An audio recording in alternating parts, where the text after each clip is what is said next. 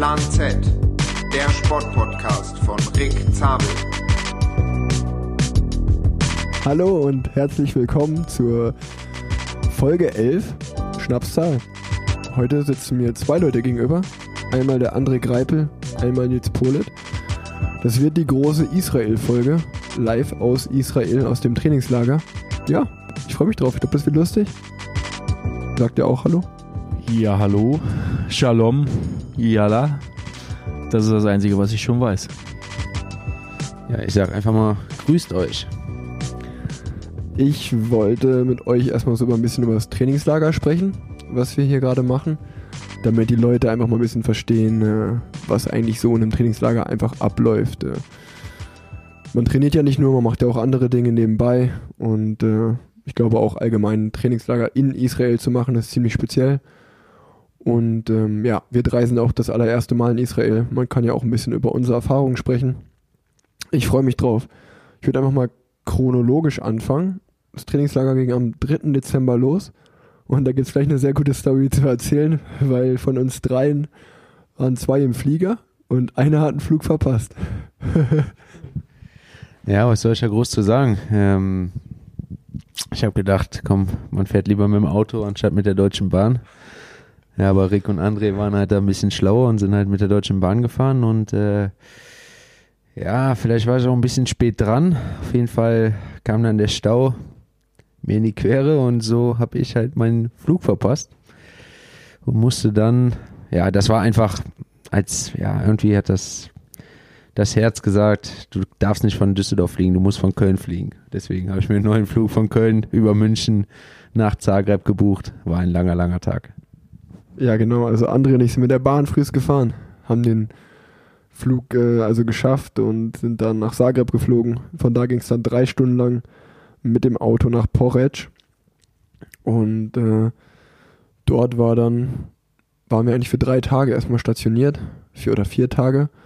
Die ersten vier Tage waren noch nicht so wirklich Trainingslager. Da war das Motto so, trainiert, äh, wie ihr könnt zwischen den Meetings. Und ähm, sonst war viel organisatorisches äh, wurde da geklärt und äh, ja, einfach viele kleine Punkte, die auf dem Programm standen, äh, wurden dort erledigt. Ähm, als Beispiel nenne ich da jetzt einfach mal ein Bike-Fitting wurde da gemacht von vielen Fahrern, weil wir haben ja alle unsere neuen Räder bekommen, Factor.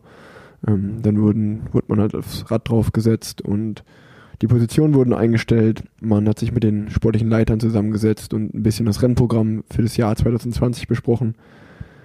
Bis zu den Klassikern, glaube ich, erstmal so bei jedem so März, April und dann eine grobe Saisonplanung, aber da geht dann ja eh immer noch viel drüber und drunter. Aber man wird, man, also ein Rahmenprogramm wurde erstmal besprochen. Man hatte einen Termin mit einer Ernährungsberaterin. Man hatte eine medizinische Untersuchung, also Gewichtabnahme, Fett wird gemessen und äh, das Herz, ein Herzecho wird gemacht. Äh, ja, und man hat sich einfach mit dem Rad vertraut gemacht und hat versucht, irgendwie ein bisschen seine, sich darauf wohlzufühlen. Ist ja doch mal was anderes, wenn man auf so ein Rad dann umsteigt.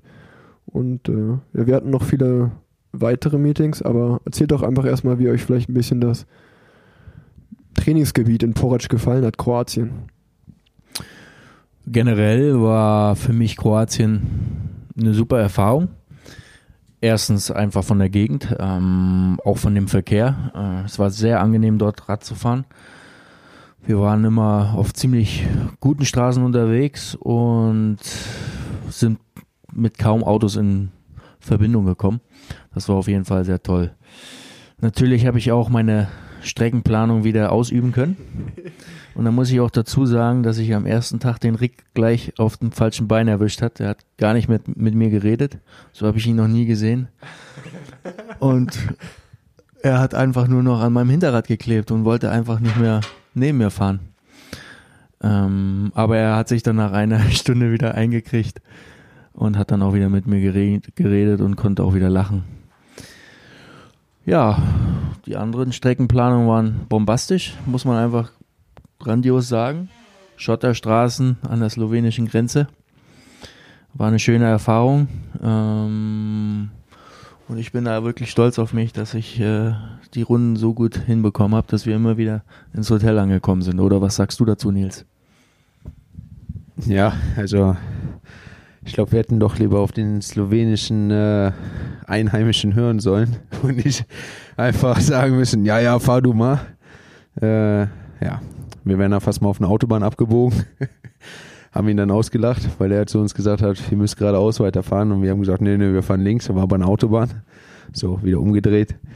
Ja, Schotterstraße, ihr zwei habt es natürlich ohne Platten geschafft. Mich hat's erwischt. Und äh, ja, außer dumme Kommentare kam da auch nicht viel. Außer ja doch, ich muss sagen, sehr nett, dass du mir geholfen hast. Ich hatte so kalte Hände, dass du mir den Reifen runtergemacht hast. Aber den Rest habe ich natürlich selber gemacht. Ja, also wie ihr hört, hatten wir erstmal coole Tage in Kroatien. Es war relativ kalt, muss man sagen. Es war immer nur so 8 Grad, würde ich sagen. Für alle, die unserem Trainingstiere-Account folgen, die wissen jetzt auch genau, um welche Stories es geht. Äh, wenn nicht, könnt ihr einfach nochmal da, da folgen und jetzt auch da, ja, einfach, äh, da gibt es immer coole Stories zu erleben live. Ähm, wir hatten drei gute Tage da. Wir haben eigentlich immer zusammen trainiert, wir drei, weil, wie gesagt, es war noch kein strukturiertes Training, weil jeder einfach so ein bisschen versucht hat, zwischen seinen Meetings zu trainieren. Und bei uns hat das eigentlich ganz gut geklappt, dass wir uns das so legen konnten, dass wir ganz gut trainieren konnten. Aber ja, wir kannten uns halt nicht aus und äh, sind dann ab und an mal auf einer Schotterpiste gelandet, aber hatten eigentlich immer ganz gute Kilometer am Ende des Tages in den Beinen und äh, sind gut trainiert. Und dann sind wir am 7. Dezember, mein Geburtstag, nach Israel geflogen. Und äh, ich glaube, das war auch äh, ein spezieller Tag.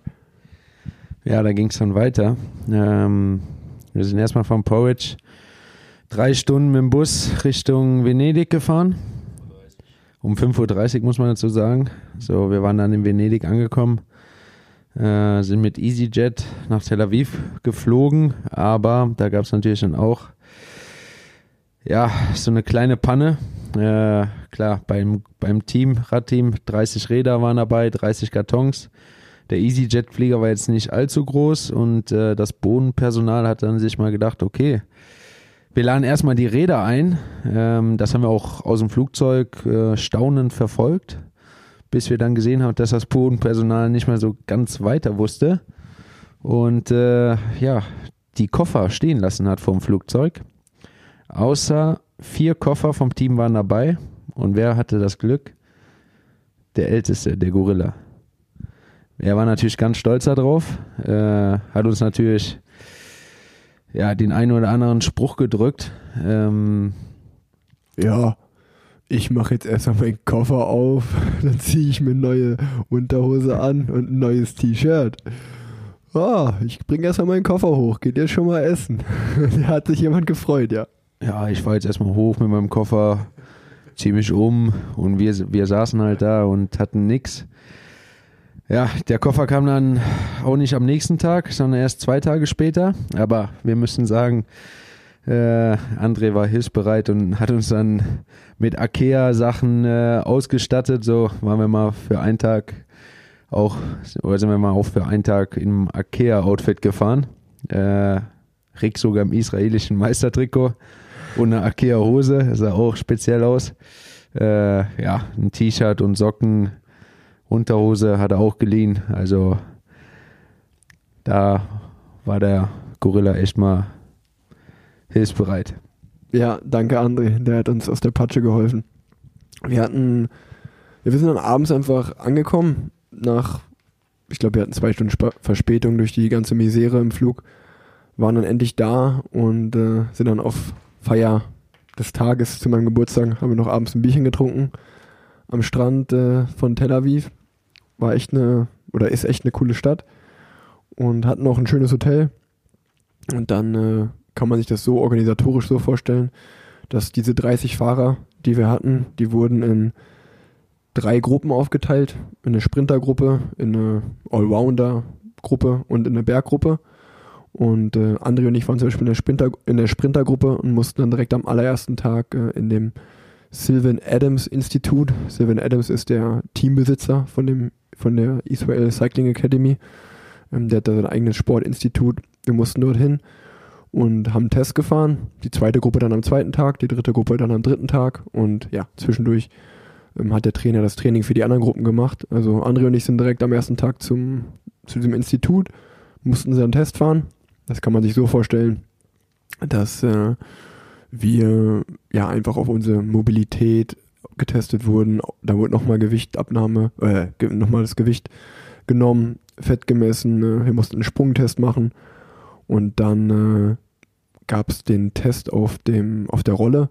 Man musste drei Min nee, man musste vier Minuten auf drei Watt pro Kilo fahren, vier Minuten auf vier Watt pro Kilo, vier Minuten auf fünf Watt pro Kilo und dann ging es eine Minute wurde gesteigert um ein halbes Watt pro Kilo. Also dann war sozusagen die 13. Minute auf 5,5 Watt, 14. Minute auf 6 Watt, die 15. Minute auf 6,5 Watt. Ähm, ja, und dann halt immer weiter bis nach oben, bis man irgendwann nicht mehr konnte. Und so lief der Test ab und danach sind dann André und ich das erste Mal in Israel Rad gefahren. Erzähl doch mal. Ja, das waren wieder meine Routenfähigkeiten, die ich da ausgepackt habe. Mit Strava habe ich mich ja jetzt schon mittlerweile angefreundet und habe dann einfach gedacht, gut, Strava benutzt ja immer die Routen, äh, die am meisten von Radfahrern benutzt wurden. Und somit habe ich einfach den einen Punkt mit dem anderen verbunden und habe gehofft, dass wir auf ziemlich verkehrsarmen Straßen unterwegs sein werden. Aber nach circa fünf, sechs Kilometer ist meine, mein Fahrradweg in einem Schotterweg geendet. Aber wir haben das dann trotzdem einfach probiert und sind dann einfach mal zehn Kilometer auf Schotter durch die Gegend gefahren, bis wir ja auf einen Highway, kann man einfach sagen, äh, angekommen sind. Wo es dann Gott sei Dank immer einen Standstreifen gab, aber wir voll durchgezogen haben. Und ja, gute vier Stunden noch abgespult haben an der an der, wie heißt das, äh, Green Line? Ja, an der Green Line, genau. Die Green Line ist praktisch eine innerisraelische Grenze, die die Israelis von den Palästinensern abgrenzt.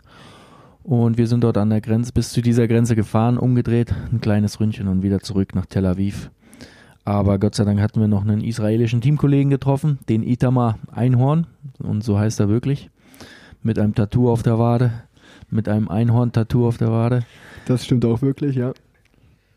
Und wir sind dann eigentlich gut wieder zurückgekommen.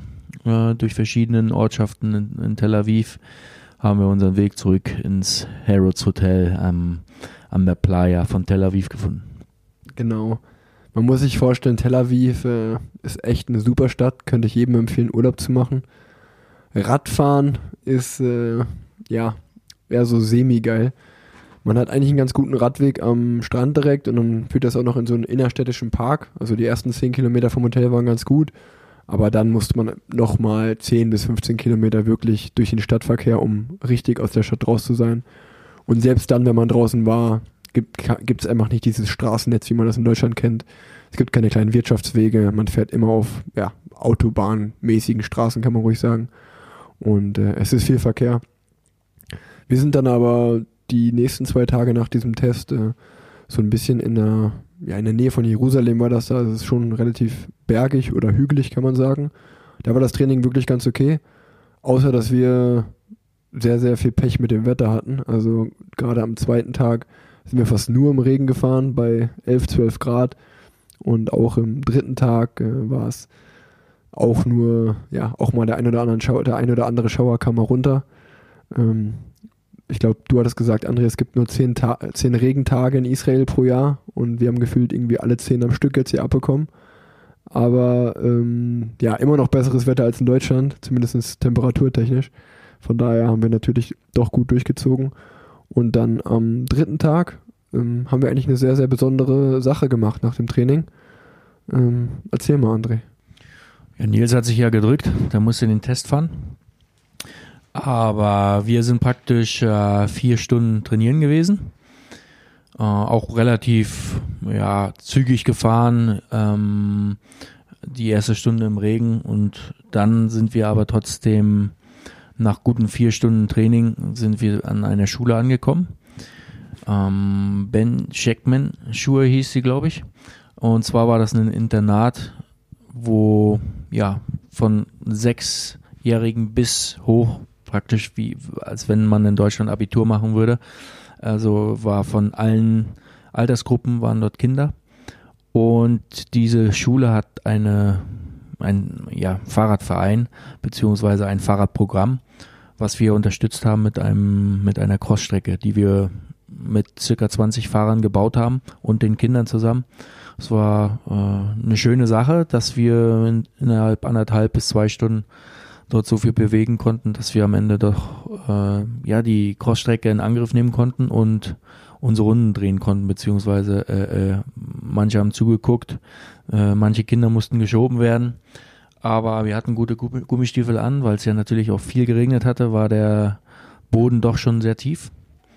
Ähm, aber dennoch war es schön, das Strahlen in den Kinderaugen zu sehen, dass man äh, ja doch dort so viel Schönes gemacht hat. Und als äh, Vater von Kindern äh, weiß ich natürlich, wie wichtig Ausbildung ist. Und wenn man weiß, dass äh, die Kinder dort, die Radfahr interessiert sind, dort so gut aufgehoben sind, dann äh, ist das schon eine schöne Sache, dass sowas dort von der Israel Cycling Academy gefördert wird. Und ähm, dieses Programm gibt es auch an anderen Schulen wo viel bewegt wird und äh, ist auf jeden Fall ein wachsendes Projekt, was äh, über die nächsten Jahre fortgeführt wird. Ich glaube, die Academy hieß richtig äh, Gino Bartali Academy, weil äh, Gino Bartali ja, großer italienischer Radprofi äh, oder Radsportler, ich glaube den Giro und die Tour gewonnen, vor und nach dem Zweiten Weltkrieg.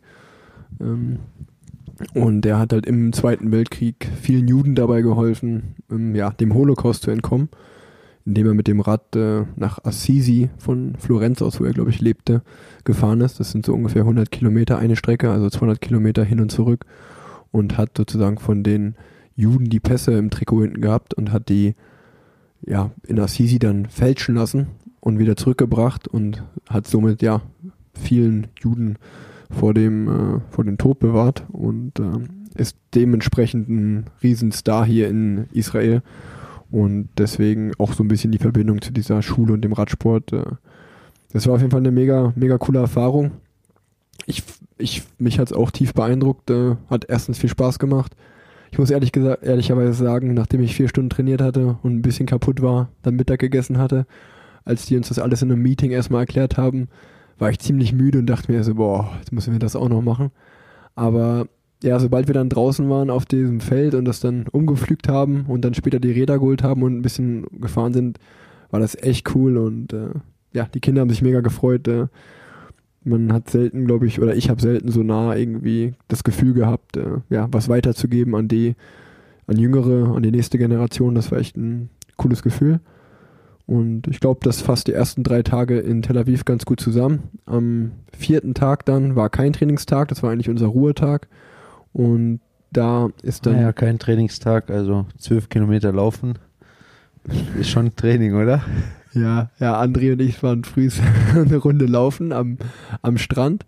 Aber, ähm, also ich war eigentlich nicht so motiviert, aber André meinte dann zu mir, boah, da laufen richtig gute Frauen da draußen rum, da kann man richtig was sehen.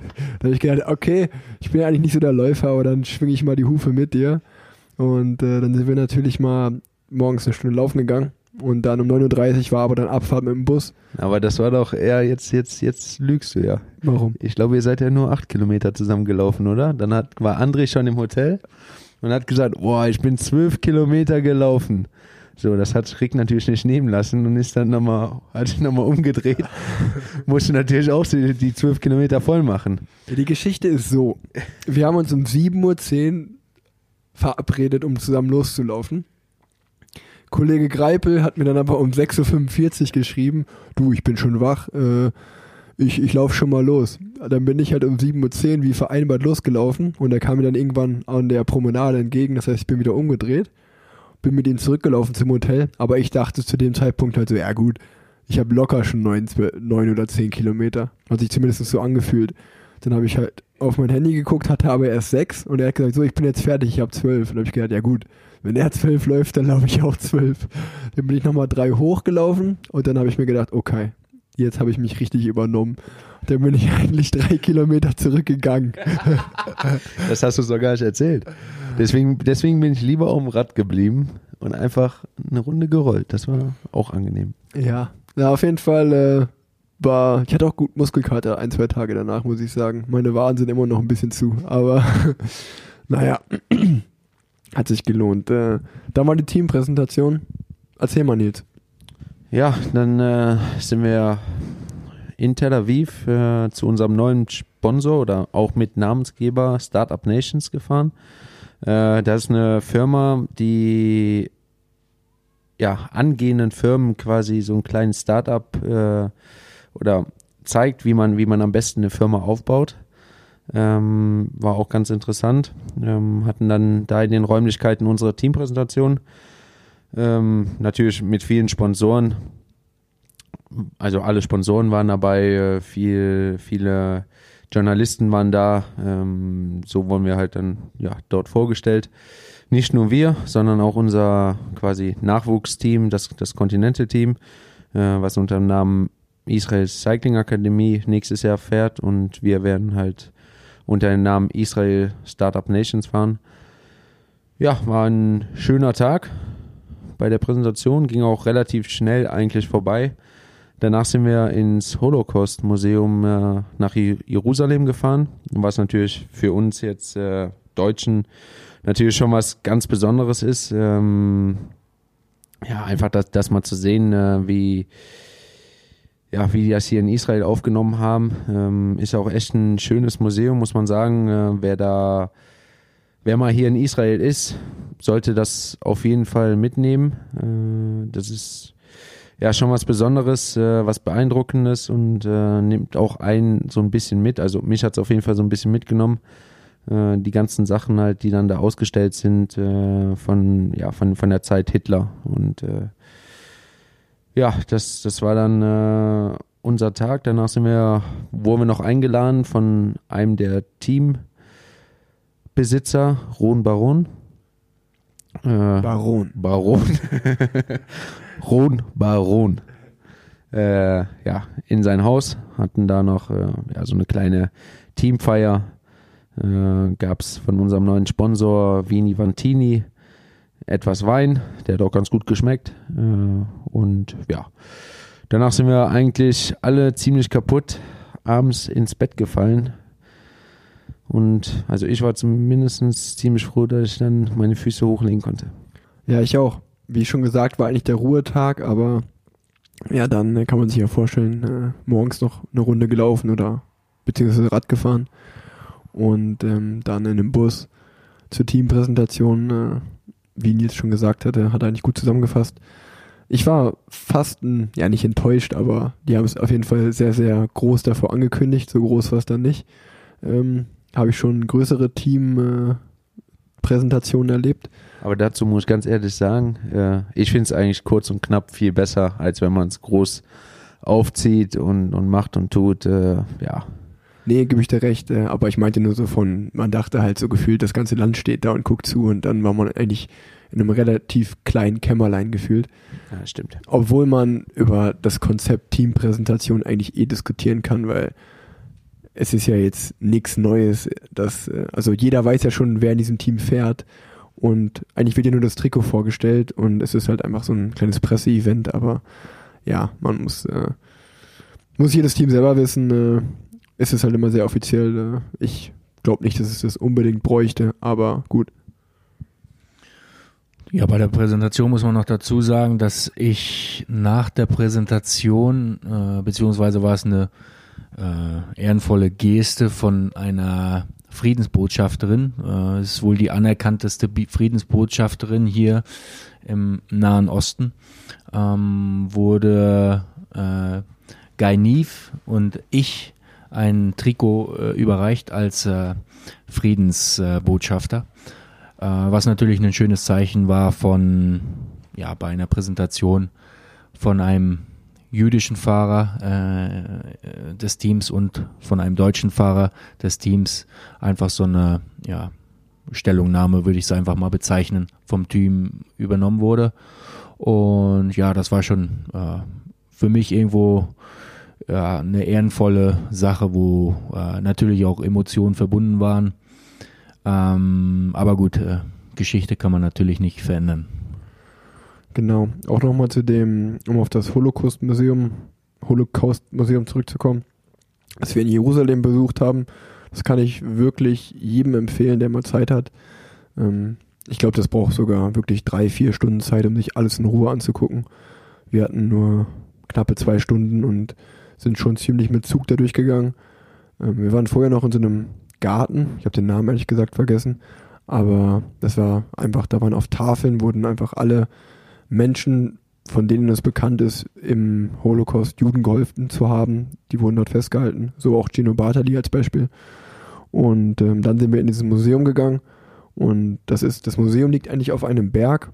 Und dann ist das Museum ein bisschen wie so eine Pyramide, würde ich sagen, länglich darauf gebaut. Und die haben gesagt, das ist halt so ein bisschen wie die Narbe ähm, auf der Geschichte, haben die es genannt. Äh, so, das soll dieses Museum darstellen. Also hat, man hat sich schon viel dabei gedacht. Und dann, ja, man braucht einfach sehr viel Zeit und es war sehr, sehr intensiv und auch sicherlich schon hart, das alles zu sehen.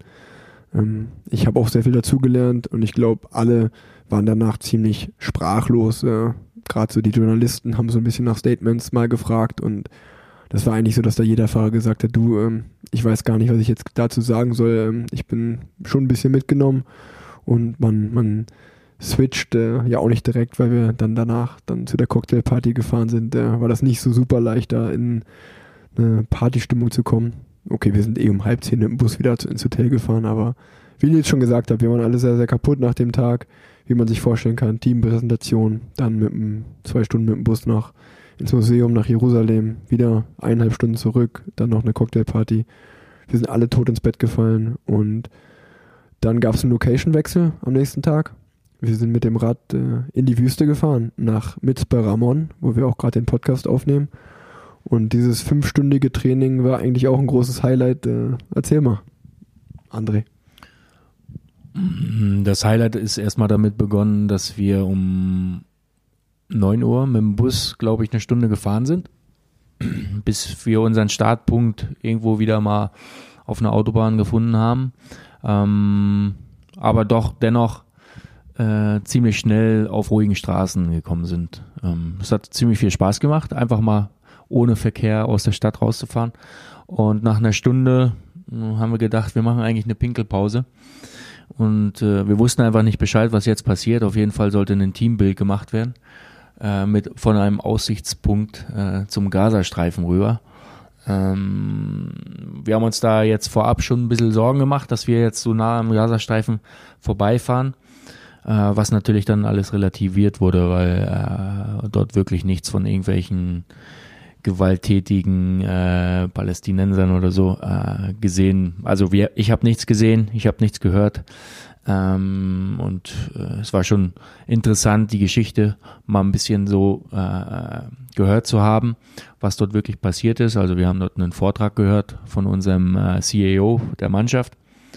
Aber am Ende wollten die Fahrer einfach wirklich nur trainieren, weil die Tage davor wirklich äh, ziemlich voll be bepackt waren und äh, niemand wirklich Zeit hatte, um vernünftiges Training zu absolvieren hatten wir dann schnell äh, nach dem Vortrag, der noch nicht mal beendet war, haben wir einfach äh, sind wir umgedreht und losgefahren, um einfach weiter zu trainieren. Ne?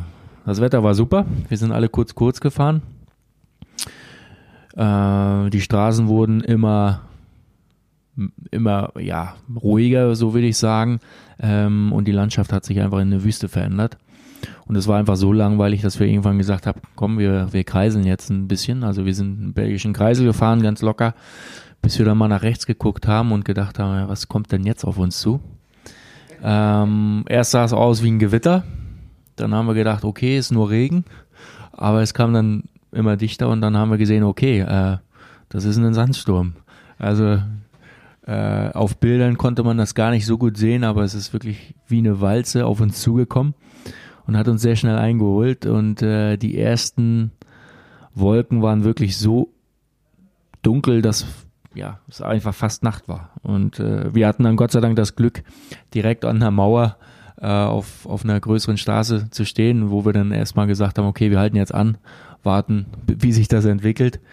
Aber es hat sich dann nicht wirklich besser entwickelt, so, so dass wir dann einfach weitergefahren sind. Und äh, zu dem Sandsturm kam dann auch Regen dazu äh, mit Wind und ich habe einfach gar keinen Bock mehr gehabt. Also äh, alle wollten nur noch ins Hotel. Es wurde immer schneller gefahren, wurde viel Risiko genommen äh, und äh, dichter Verkehr kam auch noch mit dabei, so dass ich dann irgendwann gesagt habe, komm, fahrt einfach weiter.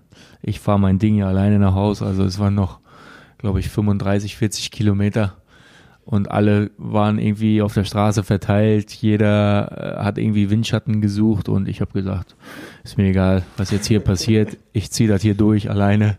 Ich fahre alleine weiter. Ich gehe hier kein Risiko ein. Und wenn ich Platten habe, dann rufe ich jemanden an und verstecke mich irgendwo im Straßengraben, äh, bis Hilfe kommt. Aber ich habe die Gruppe dann wieder eingeholt, beziehungsweise es hat ja immer weiter geregnet, bis, äh, bis die anderen dann auch mal äh, sich eine Regenjacke geholt haben, habe ich dann eine Gruppe mit Rick gefunden und äh, James Piccoli ist ein neuer Fahrer von uns und einem Journalist sind wir dann die letzten, das letzte Stück nach Hause beziehungsweise ins Hotel gefahren, wo dann eigentlich alle auch ziemlich froh sein, weil von den 22, 23 Grad äh, haben wir dann, glaube ich, bei 11 Grad das Training beendet. Ja, also ich bin auch die letzten 10 Kilometer richtig krachen gegangen. Also ich war echt auch sehr, sehr kaputt.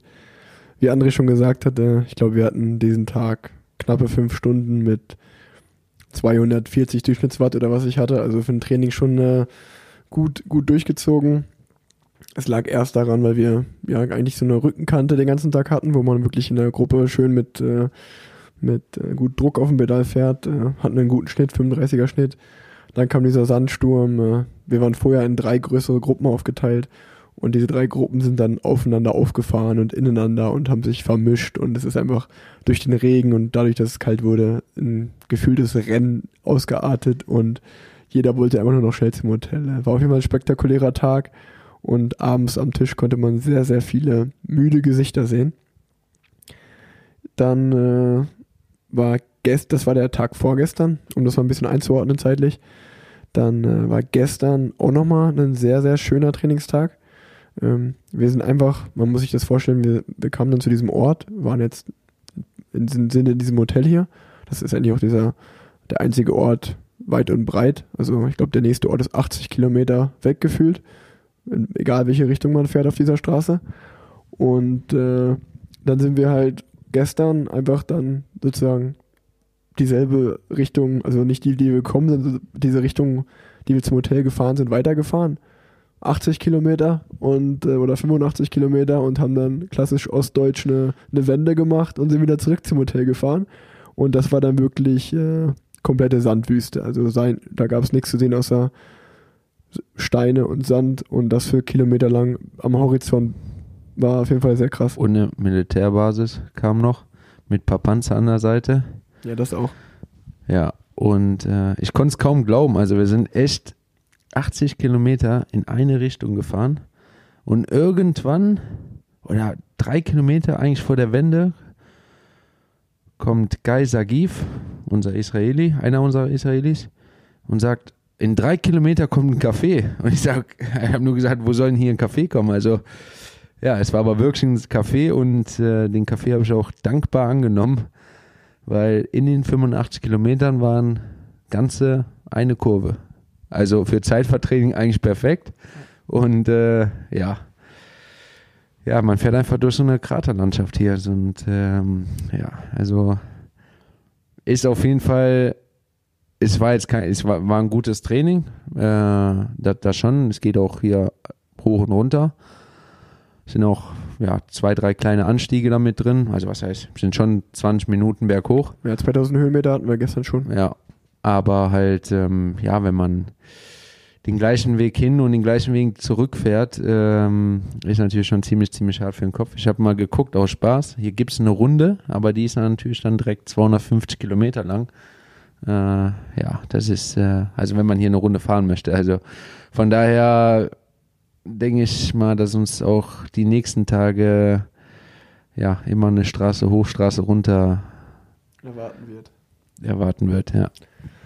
Ja, äh, man muss sich auch diese Stadt vorstellen. Hier ist anscheinend ein Meteorit eingeschlagen und äh, diese Stadt, das habe ich auch erst den Tag gestern realisiert, ähm, dass wir sozusagen genau an diesem Kraterrand ist diese Stadt. Also man ist sozusagen auf dem Hügel und wo wir dann, wir sind losgefahren, nach einem Kilometer ging halt die Abfahrt los. Haben vielleicht auch manche bei mir bei Instagram gesehen, ich habe da ein Video von gemacht. Ähm, man fährt erstmal 400 Höhenmeter oder was das sind, bergunter und ja, dann äh, fährt man halt unten in der Kraterlandschaft rum. Auf jeden Fall beeindruckend. Äh, wer mal in Israel ist, könnt euch das gerne angucken. Ja, das ist jetzt, äh, heute hatten wir Ruhetag, haben wir einen Easy Ride gemacht und dann haben wir jetzt noch drei richtige Trainingstage, bevor es dann wieder nach Deutschland zurückgeht. Ja, ich denke, also Radfahren in Israel, jetzt hier durch die Wüste, ist in Ordnung, ja, aber ich glaube, was ganz spannend ist, also Rennradfahren bevorzuge ich Mallorca, bin ich ganz ehrlich. Äh, aber ich glaube, was ganz spannend ist und was auch ganz cool sein soll, äh, Mountainbike fahren in Israel. Ja, ich glaube, die Gegend hier ist sehr, sehr bekannt fürs Mountainbike-Fahren. Also die soll wirklich, äh, soll wirklich schön sein, äh, in dieser Kraterlandschaft zu fahren. Äh, Rennrad ist halt, wie gesagt, einfach nur rein raus. Für drei, vier Tage geht das jetzt mal, aber zwei Wochen Trainingslager will ich hier nicht machen. Ja, man muss auch sagen, dass jetzt, ich glaube, morgen erwartet uns nochmal rein raus. Aber danach den Tag ist, glaube ich, schon der Tag, wo wir in Richtung Jerusalem fahren, oder? ja gut, also rein raus äh, natürlich trainieren. ähm, ja. Warte, warte, warte. Dazu muss ich noch was sagen. Heute beim Ruhetag kam auch noch der Schabbat dazu. ja, der also Schabbat. der ging, der ging leider gestern Abend schon los. Ähm, ich, ich hatte das Glück, ich habe äh, Rick und äh, Nils, die wollten natürlich mehr trainieren als ich. Aber ich bin da ehrlich, ich war kaputt, bin reingefahren und habe einen schönen Cappuccino getrunken. Wir haben hier eine schöne Espressomaschine, ähm, habe einen schönen Kaffee getrunken und plötzlich ging die Dämmerung los und es gab keinen Kaffee mehr. Dann sind die beiden reingekommen, wollten natürlich einen Kaffee und es gab keinen Kaffee mehr. Also, Shabbat äh, ist das erste Mal, dass wir damit in Verbindung gekommen sind. Es darf keine Elektrizität wirklich benutzt werden, beziehungsweise keiner darf nur einen Taster bestätigen. Die Kaffeemaschine ist aus. Ähm, gekocht werden darf auch nicht. Beziehungsweise es musste alles vorbereitet werden, bevor der Schabbat losgeht. Ähm, morgens gab es dann auch keinen vernünftigen Kaffee. Ähm, und alles hat zu. Also es war wirklich alles zu, was natürlich beim Ruhetag auch nicht so toll ist. Außer ähm, die Tankstelle war auf und dort gab es einen schönen Kaffee, den wir natürlich dann auch in Anspruch genommen haben. Aber ist auf jeden Fall eine schöne Sache, äh, diese Religion auch mal ein bisschen kennenzulernen, ähm, an die man sich natürlich auch gewöhnen muss, aber man muss sie akzeptieren. Ja, dazu gibt es noch zu sagen, dass der Kaffee hier nichts mit richtigen Kaffee zu tun hat, gefühlt, aber man nimmt, was man kriegen kann. Ähm, was jetzt noch so bei uns ansteht, äh, wir sind die letzten zwei Nächte in Jerusalem. Da werden wir uns auch nochmal die Altstadt angucken. Soll ja sehr, sehr geschichtsträchtig sein. Da bin ich mal gespannt drauf und wir werden auf jeden Fall nochmal einen Tag zum Toten Meer radeln und äh, dann werde ich mich da schön reinlegen und mich oben an der Oberfläche treiben lassen. Da freue ich mich auch drauf. Das jetzt erstmal so zum Trainingslager hier. Ähm, ich habe jetzt einfach noch mal ein paar Fragen vorbereitet an euch beide und die man auch zusammen beantworten kann. Zum Anfang erstmal die drei meistgefragten Fragen, die mich so jetzt in der Zeit hier in Israel erreicht haben. Ähm, warum fahren wir denn eigentlich noch in unseren alten Teamklamotten rum, obwohl wir jetzt für ein neues Team fahren? Die Frage ist einfach zu beantworten. Ähm, die Verträge einer Mannschaft laufen normalerweise vom 1.1. bis zum 31.12. Äh, somit äh, ist eigentlich jeder, der jetzt nicht mit Israel Cycling Akademie äh, in dieser Saison gefahren ist, äh, noch verpflichtet mit seinem Trikot des Jahres 2019, um äh, unterwegs zu sein. Also die Verträge werden eingehalten. Von bis zum 31.12. fahren wir eigentlich alle von Helm bis Brille und Klamotten eigentlich alles, was wir in diesem Jahr als Sponsor hatten. Außer natürlich das Fahrrad, weil das Fahrrad äh, ist äh, ja so eine gesonderte Stellung, dass äh, man sich dort einfach grünes Licht vom sportlichen Leiter des oder vom Teammanager der alten Mannschaft einholt und äh, ja, man einfach schon auf dem neuen Fahrrad ein bisschen fahren kann, beziehungsweise auch die Position einstellen kann, weil äh, das doch dann schon ziemlich wichtig ist, mit dem neuen Fahrrad auf die neue Saison sich äh, darauf vorbereiten zu können. Ja, ich hatte die Frage schon mal mit Ken in dem Podcast beantwortet, aber die wurden, oder diese Frage wurde mir schon noch oft noch gestellt, deswegen wollte ich das nochmal kurz beantworten hier. Ähm, weil du jetzt schon über das Rad gesprochen hast, das ist die zweitgem zweitmeistgefragte Frage. Ah, was ein schlechter Satz, aber egal. Ähm, wie ist das neue Rad? Wie ist das Factor? Ja, also ich finde es sehr, sehr gut. Ähm, ist ja sehr steif. Ähm, lässt sich gut fahren. Also ich fahre zurzeit das, das Factor One. Wie André. Was wie André? Sehr steif und lässt sich gut fahren. äh, naja, darauf antworten jetzt mal nicht. äh, nee, also ich fahre zurzeit das Factor One, das Aerorad. Ähm, ja, auf der Geraden rollt es echt äh, von alleine. Bin sehr zufrieden damit. Ähm, habe jetzt noch in Kroatien das O2 RAM getestet. Das ist das Bergrad von Factor, äh, was natürlich äh, viel leichter ist, was an die 7,2 Kilo in meiner Größe rankommt. 7,1, 7,2 Kilo. Und ich denke, ja, ich muss jetzt beide Räder gegentesten, auch gerade für, für die Klassiker. Und dann werde ich entscheiden, äh, welches Rad ich da fahre. Und ja, aber der erste Eindruck ist sehr, sehr gut. Genau, das kann ich auch bestätigen. Ähm, ihr kennt mich, ich wäre auch ehrlich, wenn es anders wäre. Ähm, ich sage das nicht nur, weil das der Sponsor ist. Wir alle drei sind auf dem Aerorad unterwegs. Das Bergrad habe ich noch gar nicht getestet. Äh, aber das Aerorad ist echt eine Maschine. Es ist jetzt sehr schwer zu vergleichen mit dem Canyon Arrow. Das war auch ein super Rad, aber ja, das Factor fühlt sich einfach super schnell an. Wir kommen hier gefühlt nie mit einem unter einem 32er Schnitt nach Hause ähm, obwohl das schon ein bisschen hügelig ist hier. Also das kann schon was. Kommen wir zur dritten Frage. Ähm, die wurde uns auch von Journalisten gestellt. Äh, deswegen haben wir ja schon mal ein paar Mal eine Antwort drauf gegeben, aber ich glaube, die ist auch interessant so von äh, für die Zuhörer des Podcasts, äh, weil das ja schon, äh, glaube ich, dass wir als Deutsche jetzt für, äh, für ein jüdisches und ein israelisches Team fahren, äh, ist, oder ein israelisches vor allem, ähm, ist ja schon noch ein großes Zeichen. Also wie ist es als Deutscher für ein israelisches Team zu fahren? Also ich persönlich, äh, ja, für mich ist das, mir macht das nichts aus. Ich habe damit überhaupt nicht drüber nachgedacht. Ähm, ja, das ist einfach, es ist wie ein Arbeitsgeber und äh, der kann aus jedem Land kommen und von daher äh, klar ist ja ein gewisser Hintergrund, äh, der, der, mal, der mal war. Aber ja, wie gesagt, ich sage immer so ein bisschen Sport verbindet und äh, ich habe damit null Probleme und äh, wie gesagt, damals die Zeit hätte ich niemals unterstützt. Von daher ist das für mich kein Problem. Ich weiß, wie du es siehst, André. Für mich ist es einfach so, dass man sich natürlich damit auseinandergesetzt hat ähm, dass man für ein israelisches Team fährt. Aber wenn man mit dem Teameigentümern äh, sich ein bisschen unterhalten hat, ähm, konnte man einfach ja das erkennen einfach, was die Mannschaft ausdrücken möchte. Und zwar ist, ist, ist Israel äh, offen für alle Religionen, für alle Nationalitäten, äh, die einfach auch in diesem Land zusammen wohnen. Ähm, und mit 18 Nationen hier in unserer Mannschaft äh, ist es einfach das, was das Team aus, aus, äh, ausdrücken möchte, dass wir alle aus anderen Ländern kommen, aber zusammen in einem Team äh, dieselbe Sprache sprechen. Und das äh, ist einfach Radfahren.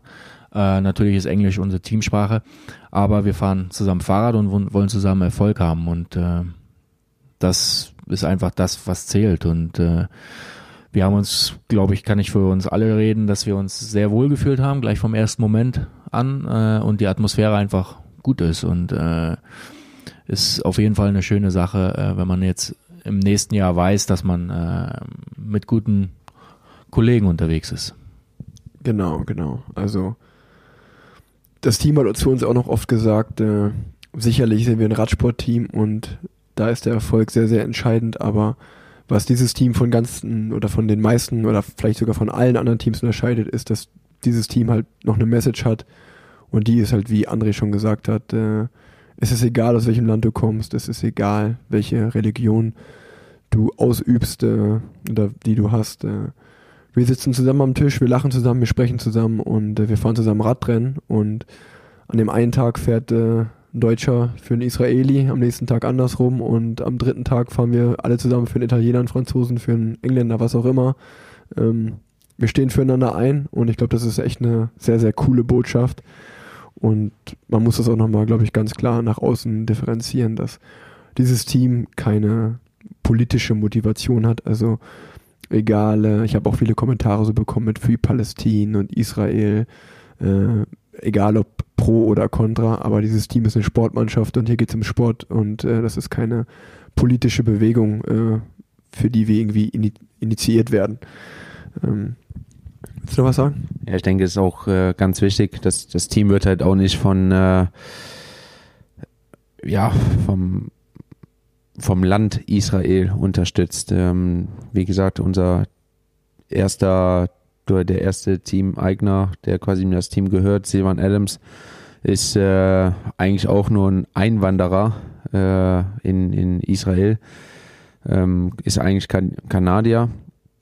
Ron, Ron Baron, wie Rick immer sagt.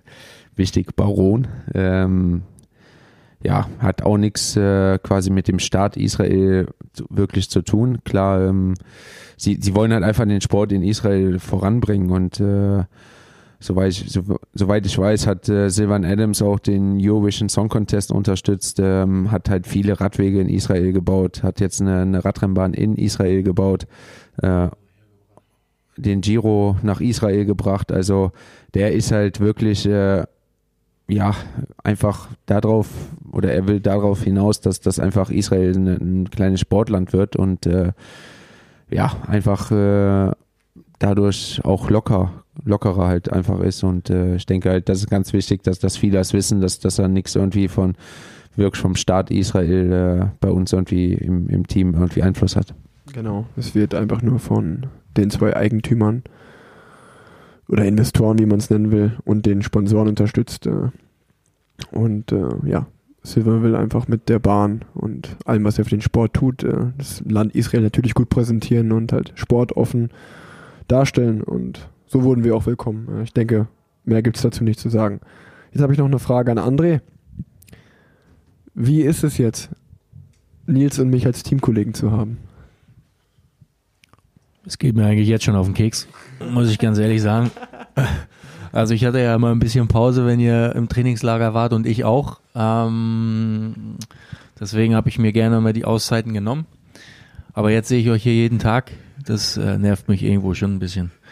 Aber nein, Spaß beiseite. Ist natürlich cool, äh, mit äh, Kumpels unterwegs zu sein, äh, mit denen man gut klarkommt, mit denen man auch gerne mal länger nach dem Abendessen am Tisch sitzen kann und äh, plaudern kann. Und äh, irgendwo merkt man schon, dass sich so ein, so eine so ein harter Kern bildet. Also klar sind wir äh, deutschsprachig hier äh, gut vertreten mit äh, Brendle, Hollenstein, Schelling, äh, Hofstetter.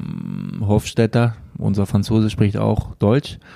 Und Matteo Badigliatti äh, kann auch ganz gut Deutsch. Also ist schon eine gute Truppe unterwegs und äh, generell ist natürlich cool, äh, zwei weitere äh, Kölner Trainingstiere äh, hier mit dabei zu haben. Ja, ich denke, wir lachen viel zusammen, wir quatschen viel zusammen. Wir haben auf jeden Fall eine gute Zeit zusammen. Das sieht man auch äh, draußen. Ähm, nächste Frage an Nils. Die ist auch sehr simpel. Happy im neuen Team. Ja, auf jeden Fall. Ähm, klar haben mich viele gefragt, warum ich jetzt bei Israel, ja, warum ich jetzt bei Israel fahre, obwohl ja viele Gerüchte im Internet standen. Äh, ja, einfach, ganz einfach zu beantworten. Ich hatte noch einen Vertrag mit Katusha und äh, Sylvan Adams hat Katusha quasi aufgekauft und somit waren unsere Verträge noch gültig. Und ja, jetzt fahren wir halt bei Israel und äh, ich denke, wir können ziemlich happy sein, dass jetzt wir drei hier zusammen in einem Team fahren. Ja, ich denke, wir haben auf jeden Fall das Beste draus gemacht. Äh, man hatte vielleicht schon das eine oder andere Vorurteil oder sich so gedacht, oh, mal schauen, wie das wird, aber ich glaube, wir sind alle sehr, sehr positiv überrascht äh, und das wird auf jeden Fall cool. Ähm, Kategorie Radsport verbessern. Ah, Ich hatte, bevor ich, nee, ich mache jetzt einfach weiter. André Nils, habt ihr einen Tipp? Habt ihr euch Gedanken gemacht? Wenn nicht, kann ich auch schon mal meins vortragen, dann könnt ihr in der Zeit noch überlegen. Ähm, Mach mal. es ist ja so, dass der Radsport auch immer globaler wird. Äh, sprich, äh, es gibt Rennen mittlerweile in Australien, China, ähm, in Kanada, also eigentlich fast auf jedem Kontinent, auch in Afrika. Was die UCI aber so ein bisschen dabei versäumt, finde ich, ist so das Wohl der Fahrer. Also ich kann mich ein bisschen äh, an die Tour of Guangxi erinnern, die ich 2017 schon mal gefahren bin. Da hat man irgendwie eine Anreise von 36 Stunden, also über Peking, dann runter Richtung äh, äh, Südchina in, ans chinesische Meer, äh, ja, Richtung äh, bei Vietnam, Thailand die Ecke. Ich glaube, da sind wir 36 Stunden hingeflogen und wir waren halt wirklich äh, alle in der Economy-Klasse. Es ist jetzt vielleicht irgendwie meckern auf hohem Niveau, aber ich glaube, wenn man halt trainiert und sich dehnt und immer auf alles aufpa äh, aufpasst, fit zu sein und dann irgendwie zwei Tage vor so einem Radrennen da anreist und sitzt halt ewig im Flugzeug, das sind halt äh, ja, Dinge, die, die kann man auf jeden Fall besser machen. Wenn ihr es global machen wollt, dann äh, macht's auch richtig. Äh, ich glaube, das gibt's in anderen Sporten auch, auch nicht, dass es halt irgendwie so ein bisschen dann halb betrieben wird. Das ist aber auch das Einzige, was mir so auf die Stelle eingefallen ist. Mir fällt da noch gerade so ein, dass ähm, durch die Aktion mit der Cyclocross-Strecke, die wir hier gebaut haben, ähm, hat man einfach gesehen, dass man äh, ein Haus einfach nicht von oben baut, sondern an der Basis wirklich äh, äh, den Sport den Kindern vermitteln muss. Und das ist einfach klar, äh, manchmal durch Einzelpersonen äh, wirklich nur gelingt, Talente zu, zu entdecken, ist das eine. Aber äh, äh, wenn man auch irgendwie doch kleinere Vereine irgendwie schaffen könnte, äh, äh, mit ein, zwei Trainingseinheiten zusammen zu verbinden, wäre, glaube ich, schon eine schöne Sache, dass man einfach, äh, wenn die Anzahl der Kinder, die das, äh, die in dem Club einfach unterwegs sind, äh, mit einem anderen Club verdoppeln oder verdreifach, verdreifachen könnte, wäre das, glaube ich, eine schöne Sache allein für die Kinder, äh, um sich mit anderen Eltern und Kindern auszutauschen, aber generell auch äh, äh, vielleicht auch besser lernen kann, in, in Gruppen unterwegs äh, zu trainieren. Das ist äh, eine schöne, wäre eine schöne Sache, die mir jetzt einfach so einfällt. Okay.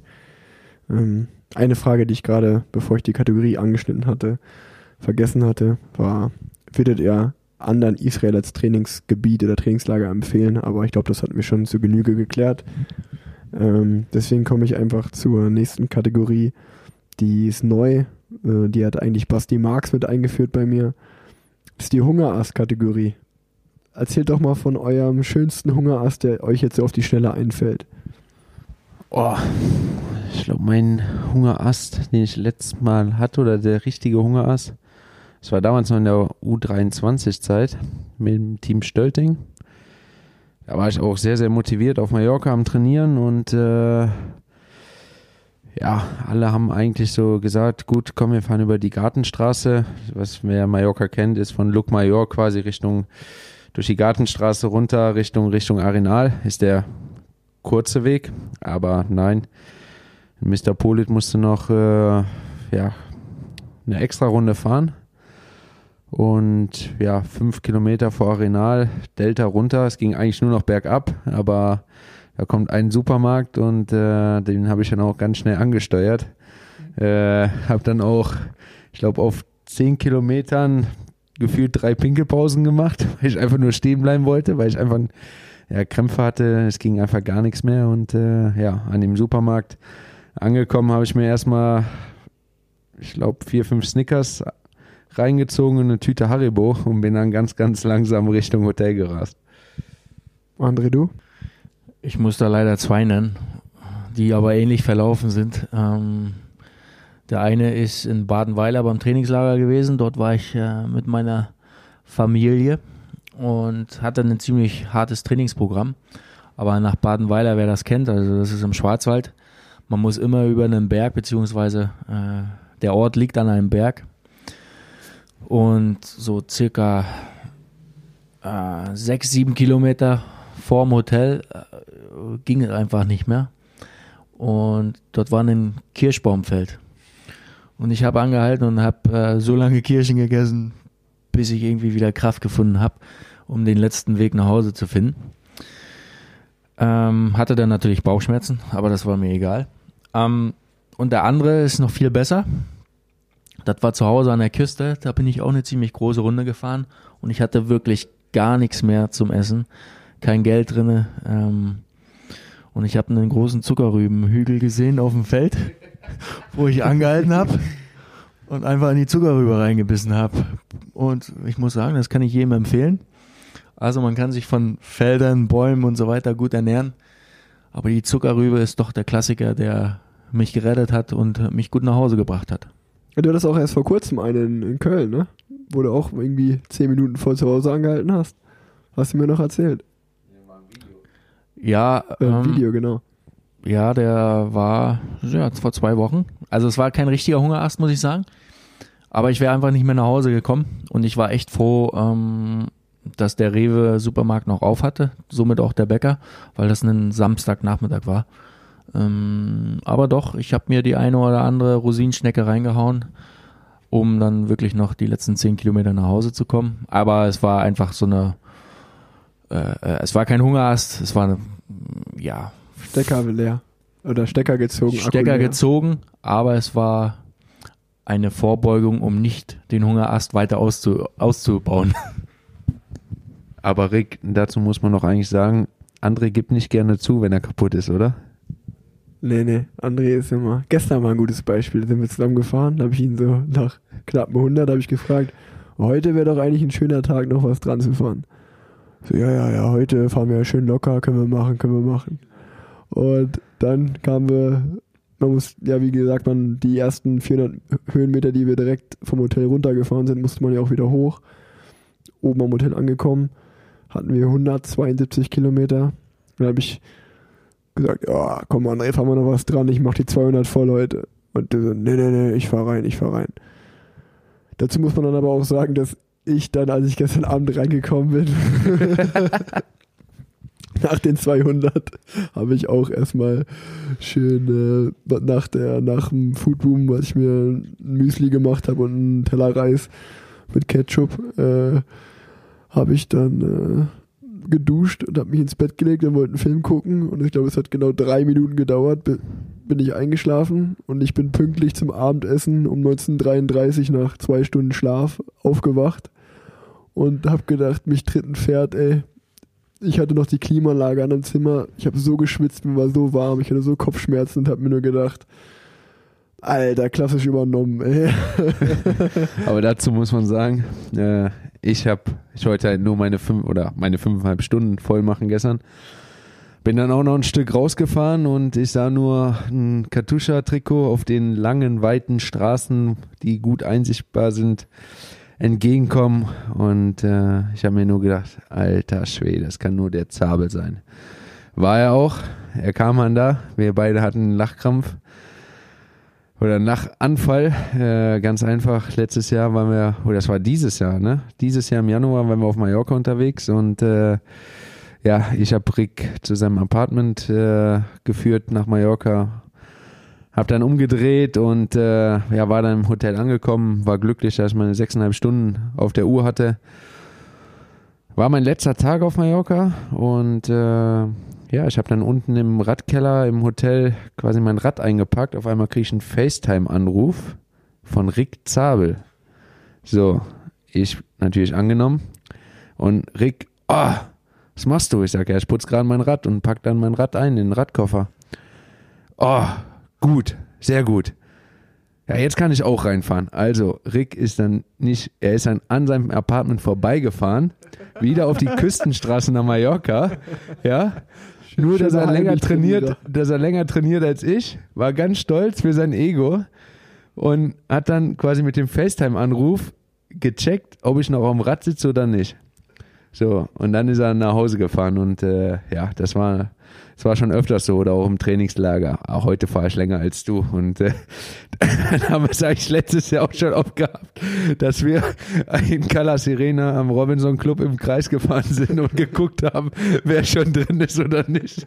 Und wenn Rick noch nicht da bin, war ich, bin ich nochmal losgefahren und wenn Rick oder wenn, wenn ich schon drin war, äh, oder wenn ja, wenn es andersrum war, dann wenn Rick noch nicht drin war, dann, dann bin ich auch wieder losgefahren und äh, ja, es war schon Schöne, schöne, schöne Battle, Geschichten wer, immer, die Wer, wer schon mehr trainiert, ja, genau. Definitiv. Ja, ja wir betteln uns immer, wer mehr, wer mehr trainiert, genau. Ähm, der Unterschied ist nur, dass du es verkraftest und ich irgendwann mal einen Motorplatzer habe. ich versuche daraus zu lernen. Ähm, Ratgeber für den Nachwuchs, Schrägstrich, Ratgeber für Israelis, habe ich mal geschrieben. Was habt ihr so für einen Tipp? Weil ich habe einen ganz, einen ganz guten. allgemein für Nachwuchs, äh, ja, ich sehe es halt jetzt in den letzten oder in, der in den letzten Jahren, seitdem, äh, also bei, bei mir war es eigentlich noch so, ich bin ehrlich, ich habe in der U17 war ich einfach nur fett, wirklich fett, wenn man da Bilder zeigen würde. Äh, äh, der Rick hat eigentlich ein ganz cooles Album noch auf seinem, seinem, seinem Laptop. Ja, Äh, da sind eigentlich noch ganz geile Bilder dabei, die wir eigentlich auch mal posten könnten bei, bei den Trainingstieren müssen wir machen. wo Rick und ich äh, an der Startlinie stehen. Also da erkennt man uns kaum wieder. Ähm, ja, wie gesagt, also ich habe damals nicht viel trainiert. Ich habe eigentlich erst angefangen, ein bisschen nach Struktur zu, zu trainieren, war in den Junioren. Und äh, ich sehe es halt jetzt immer mehr halt auch, äh, gerade weil ich halt ja auch bei den Nachwuchstraining äh, oft dabei bin, zum Beispiel dienstags abends in Bütgen auf der Bahn, äh, wo ich dann selber trainieren fahre. Ähm, ja, der, die, die Trainingsstrukturen von den, ja, es fängt ab der U13, würde ich schon fast sagen, U13, U15, U17 fängt da schon an, dass man nach Trainingsdaten oder was er nach Trainingsplänen trainiert. Äh, jeder fährt nur noch mit SAM oder, oder einem anderen Wattsystem und äh, ich finde es halt ein bisschen schade eigentlich, weil äh, so die Kinder eigentlich oder was heißt die Jugendlichen eigentlich nicht drauf äh, hören, halt einfach mal auf, sein, auf ihren Körper zu hören und äh, einfach nur noch auf die, die Watt guckt. Und äh, da fände ich eigentlich gut, wenn, wenn man da ja, eine, eine kleine Regel eigentlich nochmal einführen würde, wie es bei uns damals war, dass man äh, nur 28 Lochspeichenlaufräder fahren durfte. Äh, so würde ich es eigentlich auch einfach mal sagen, dass man äh, ja, bis der U17 oder ja, U17 äh, ohne Leistungsmesser trainiert, dass, dass einfach die, die Kinder einfach drauf hören, äh, ja, auf, auf ihren Körper hören. Ja, ist guter Tipp. Ich habe gesagt Schrägstrich Israelis, weil mein Tipp ist, äh, das ist vielleicht jetzt für ein bisschen nicht mehr für den Nachwuchs, sondern mehr für den Fortgeschrittenen. Ähm, kennt eure Grenzen. Der Tipp, der, der Tipp geht an Itamar Einhorn. Man muss dazu wissen, der ist den ersten Tag Test gefahren und ich glaube, der ist gerade so die 5 Watt pro Kilo Stufe zu Ende gefahren. Was ja jetzt erstmal nicht das, das Schlimmste ist, weil uns, also der hat einen sehr, sehr guten Antritt, der ist echt schnell am Ende, hat halt einfach keinen großen Motor im Moment. Aber der ist eigentlich auch ganz schlau auf dem Rad, was ich höre. Und äh, wenn man schlau ist und äh, ganz gut sprinten kann, die Fitness kann man ja trainieren. Ja gut, aber dazu muss ich sagen, äh, jetzt die letzten Tage kam dann von uns äh, schon so ein bisschen das, äh, ja, der ein oder andere Spruch, Das meine den, ich nicht, den er nicht so gut fand, wie zum Beispiel Itamar. I think your brakes are touching. Itamar, immer wenn er vorne war, Itamar hast du einen Platten. oder hast einen Platten oder sowas kam da von hinten. Ja, und äh, dann so wollte er halt äh, uns was zeigen und hatte dann ja jetzt schon einen klassischen Motorplatzer. Genau, das meine ich mit kennt eure Grenzen. Ähm, der war einfach klar, der war in- teamintern jetzt einfach äh, leistungstechnisch vielleicht nicht gerade ähm, im oberen Bereich dabei, aber hat auf jeden Fall die ersten zwei, drei Trainingseinheiten, wollte er zeigen, dass er auch vorne mitfahren kann. Aber Radsport ist halt nun mal ein bisschen leistungsorientiert und äh, früher oder später wusste man ja, dass er ins Limit kommt und genau das ist ja eigentlich passiert. Er ist über, er ist zu lange über seinem Limit gefahren und ist jetzt krank geworden. Und äh, das ist so ein Tipp für alle, die ins Trainingslager fahren. Äh, trainiert schon gut, aber übernehmt euch nicht, weil man wird immer schnell krank bei sowas. Dazu fällt mir ein, dass mein erster Trainer, Peter Sager, aus Rostock, immer zu mir gesagt hat, wer schnell, fährt, wer schnell, schnell fährt, fährt auch ganz schnell wieder langsam. Also das, äh, das ist immer das, an was ich mich halte im November und in, im Dezember manchmal auch noch. Ähm, also erstmal die Basis legen, äh, schön gemütlich durch die Gegend fahren, mit Sicherheit auch das eine oder andere Krafttraining auf dem Fahrrad, also äh, ja mit wenig Frequenz und hohen äh, hoher, mit etwas höherer Belastung äh, einen kleinen Berg hochfahren äh, von drei bis fünf Minuten, sag ich mal. Und das öfters äh, macht, dann äh, hat man schon eine gute Einheit. Aber generell ist es so, dass man, äh, auch wenn das Wetter vielleicht in einem Trainingslager sehr schön ist zum Anfang und man natürlich auch motiviert ist, ähm, sollte man doch äh, sich nicht gleich an den ersten zwei, drei Tagen übernehmen, weil, äh, weil da mein Sprichwort, Sprichwort wirklich immer greift. Ähm, und man am Ende des Trainingslagers die Fahrer, die am Anfang schnell gefahren sind, dann wirklich gar nicht mehr können. Ich habe eine Kategorie, die heißt Wahrheit oder Pflicht. Äh, Die ist natürlich zu zweit jetzt ein bisschen schwierig. Deswegen habe ich mir was ganz, ganz Tolles überlegt. Ähm, Ich habe mir jeweils für euch eine Wahrheitsfrage überlegt und äh, natürlich auch eine Pflichtaufgabe, die derjenige übernehmen muss, der im Schnick-Schnack-Schnuck-Duell zwischen euch beiden jetzt verliert. Ich werde das kommentieren, ähm, während ihr jetzt Schere, Stein, Papier macht. Bis drei geht das. Ähm, also wer zuerst drei hat, hat gewonnen. Und ja, jetzt geht's los. Ähm, die zwei fangen an. Ähm, Ich bin eigentlich zu alt für sowas, aber gut. Schnick, Schnack, Schnuck. Oh, beide Schere. Oh, André hat Papier und gewinnt. 1 zu 0 für den FC Hansa Rostock. Beide Schere. 1-1. Für den ersten FC Köln. Gibt's auch Brunnen? Nee, Brunnen gibt's nicht. Ähm, 2-1 für André durch Stein gegen Schere. 2-2. Nils nimmt die Schere und André das Papier und jetzt geht's um den Sieg. Und Nils zieht ihn ab. Nils macht's mit dem Papier gegen den Stein und Ja. André hat somit die Pflichtaufgabe. Okay, gut, fang an. Ähm, also erstmal die Wahrheitsfrage an Nils. Die ist, äh, ja, beantworte mal ehrlich. Du fährst im Januar sechs Tage Rennen Bremen. Schon ein bisschen Schiss in der Buchse? Äh, also ich bin ehrlich. Ich äh, habe mich getestet auf der Winterbahn, jetzt in, in Wittgen vor dem Trainingslager. Und äh, ja, ich kann echt sagen, ich wurde so ein bisschen rasiert. also so ganz lief das nicht so rund. Äh, also die, bis, die Drehzahl fehlt auf jeden Fall noch. Ich hoffe natürlich, dass jetzt äh, mit dem Trainingslager so ein bisschen hier die Grundlage kommt und dass ich noch ja, das ein, zwei Mal äh, retten kann, wenn ich noch hinterm Derni trainieren kann. Oder muss ich auf jeden Fall machen. Ich hoffe, dass mein Partner Kenny de Ketele mir die ersten zwei Nächte so ein bisschen den Arsch rettet und hoffe, dass ich ab der dritten Nacht dann äh, ja, äh, startklar bin. Ja, ehrlich beantwortet, sehr gut. Äh, für alle, die in Bremen wohnen oder Umgebung oder Bock auf ein Sechs-Tage-Rennen haben, äh, ja, kommt da vorbei. Könnt ihr sogar die Nils sehen. Wird bestimmt geil. Ähm, ja, jetzt kommen wir zur Pflichtaufgabe, André. Ich habe die Option A, also ich habe dir eine Option A und eine Option B gemacht. Du darfst einfach mal entscheiden, welche du willst. Option A ist, du hältst am letzten Abend des Trainingslagers, nimmst du mit dem Löffel, klingelst du so ein bisschen gegen so ein Glas und du hältst nochmal einfach eine Rede. So richtig schön unangenehm. Das ist die erste Option. Die du dann mit Sicherheit auch mal auf unseren Insta-Account äh, veröffentlichst, ne? Auf jeden Fall. Die zweite Option ist, weil wir hier viel mit dem Bus machen, ähm, dass du mal im Bus nach vorne gehst, ans Mikrofon und äh, wie der Chimo, das ist unser DJ so ein bisschen, ist mein Zimmerkollege Davide Chimolai, mal einfach mal irgendein Lied deiner Wahl da vorne anmachst und einfach so ein bisschen mit, mitsingst, so bei dem Lied ein bisschen mitsingst. Das, eins von beiden darfst du machen.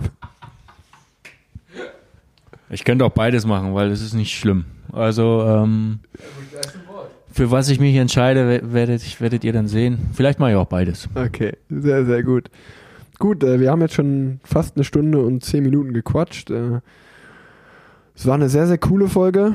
Ich hatte euch noch gebeten, die Top 3 Sprüche oder ein paar Sprüche, die bei uns immer fallen, die sehr, sehr cool sind, äh, euch zu merken und mit in diese Folge zu nehmen. Also werde ich euch mit unseren All-Time-Sprüchen einfach mal in die Folge verabschieden. Los geht's. Die Brille, die dir steht, muss erst noch gebaut werden. Der ist gut. André, du hast einen? Man muss dazu sagen, die meisten Sprüche kommen eigentlich von mir.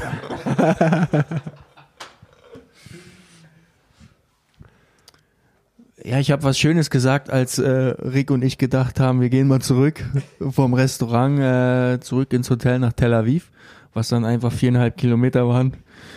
Ähm, da habe ich einen, einen super Spruch gebracht, aber ich mir fällt da einfach nicht mehr ein. Ich habe lange überlegt, Super. ähm, aber den werde ich noch nachliefern.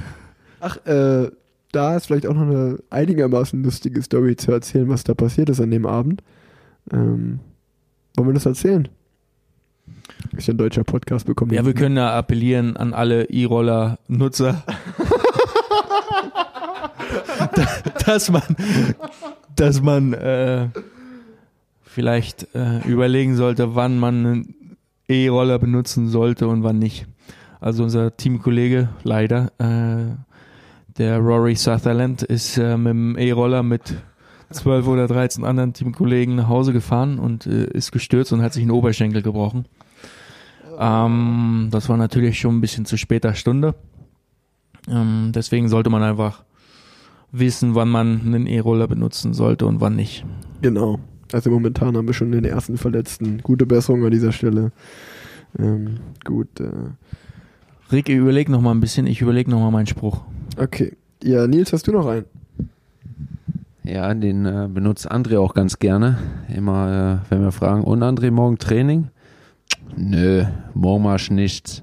Morgen fahr ich nur mit der nackten Hand über den nackten Arsch. Morgen fahre ich maximal mit der Hand über den nackten Arsch. Ja, ist auch ein, auch ein ganz klassischer Spruch. Ja, ähm, ja, sonst noch ein Spruch. ich habe ich hab einen guten gebracht die Woche zu meinem Teamkollegen Reto Hollenstein. da bin ich neben ihm gefahren, hab ihn angeguckt und gesagt, hast du eigentlich ein Bike-Fitting gemacht? Der hat gesagt, nee, habe ich gesagt, sieht man. Dazu muss man sagen, dass Reto so jemand ist, der immer einen, äh, einen äh, Schlüssel, also einen, wie sagt man, einen Allen Key, was ist ein Allen Key auf Deutsch? Imbusschlüssel. einen Imbusschlüssel äh, in der Trikottasche hat und äh, gerne mal an seiner Position von vorne nach hinten schraubt. Da war äh, auch eigentlich eine witzige Story noch im Training. Bei Reto wird man, kann man so schnell verunsichern und ich fuhr hinter Reto. Und neben mir war Matthias Brentle und äh, ich habe zu Matthias gesagt, hey, Reto kann man so schnell verunsichern, komm, lass uns das mal machen. Und äh, ja, dann sind wir hier in Israel trainieren gefahren und ich habe dann zu Reto ganz ernst gesagt, Reto, ich glaube, dein Sattel ist runtergerutscht. Du wackelst jetzt mega mit der Hüfte. und er dreht sich um und sagt nur, ja, ja, das kann sein. Hat natürlich direkt angehalten, nachgemessen, hat gesagt, nee, hier ist nichts runtergerutscht. Hat aber erstmal eine Pause gemacht und musste natürlich auch erstmal hinterm Auto dann wieder zur Gruppe gebracht werden. Äh, ja, das ist unser Rito Hollenstein. Auf jeden Fall. Ähm, ja, noch so ein Spruch von André, der immer kommt, ist, äh, wenn irgendjemand sagt so, ah, ich habe irgendwie Rückenschmerzen oder mir tun die Beine weh oder so wie ich gestern, ich habe gepennt äh, oder was auch immer, kommt einfach mal ganz trocken. Ja, ich würde noch mehr trainieren. auch immer gut. Ja, sonst habe ich mir nur so Stichwörter aufgeschrieben wie kleiner Motor, geiler Typ. Wir sagen auch mal, oh, bin ich ein geiler Typ Stimmen die Winkel. stimmen die Winkel nach dem Bike-Fitting, das ich gemacht habe, äh, stimmen meine Winkel auf jeden Fall auf dem Rad richtig gut. Ja, sonst äh, ein, ein guter Spruch auch Thema, Thema Schutzblech. André, kannst du vielleicht selber erzählen? Ja, ich, ich bin ja mal fürsorglich, äh, wenn kleine, äh, kleine Jungs stürzen. Und das ist ja letztes Jahr leider der Fall gewesen, dass der Rick gestürzt ist. Und er sah wirklich weniger schlimm aus, als er wirklich war. Also der Rick hat sich ja das Schlüsselbein gebrochen.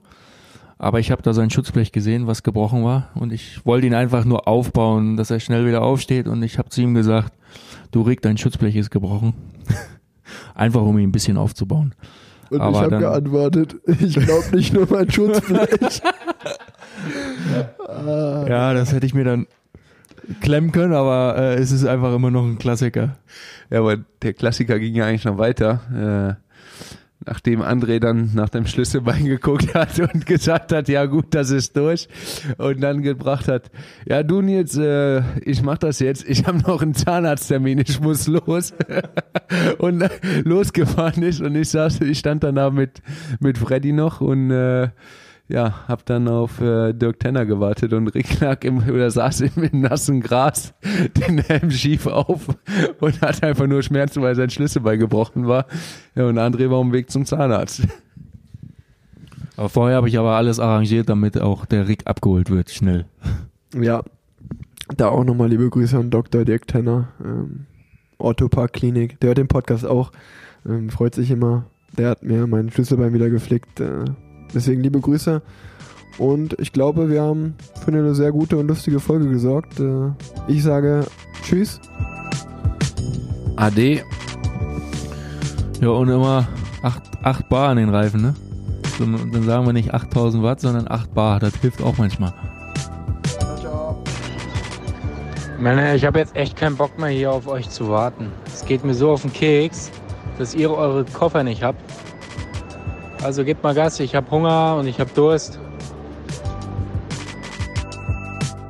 Ey Jungs, jetzt bleibt mal ganz ruhig, ja? Ich hab Bier gewonnen. Bier! Es war ein harter Fight, es war wie ein Endspurt. Ehrlich, Alter. Schön Bier, Junge. Dann wollte ich am Ende der Saison wollte ich noch mal was gewinnen. Jetzt habe ich Bier gewonnen. Geil.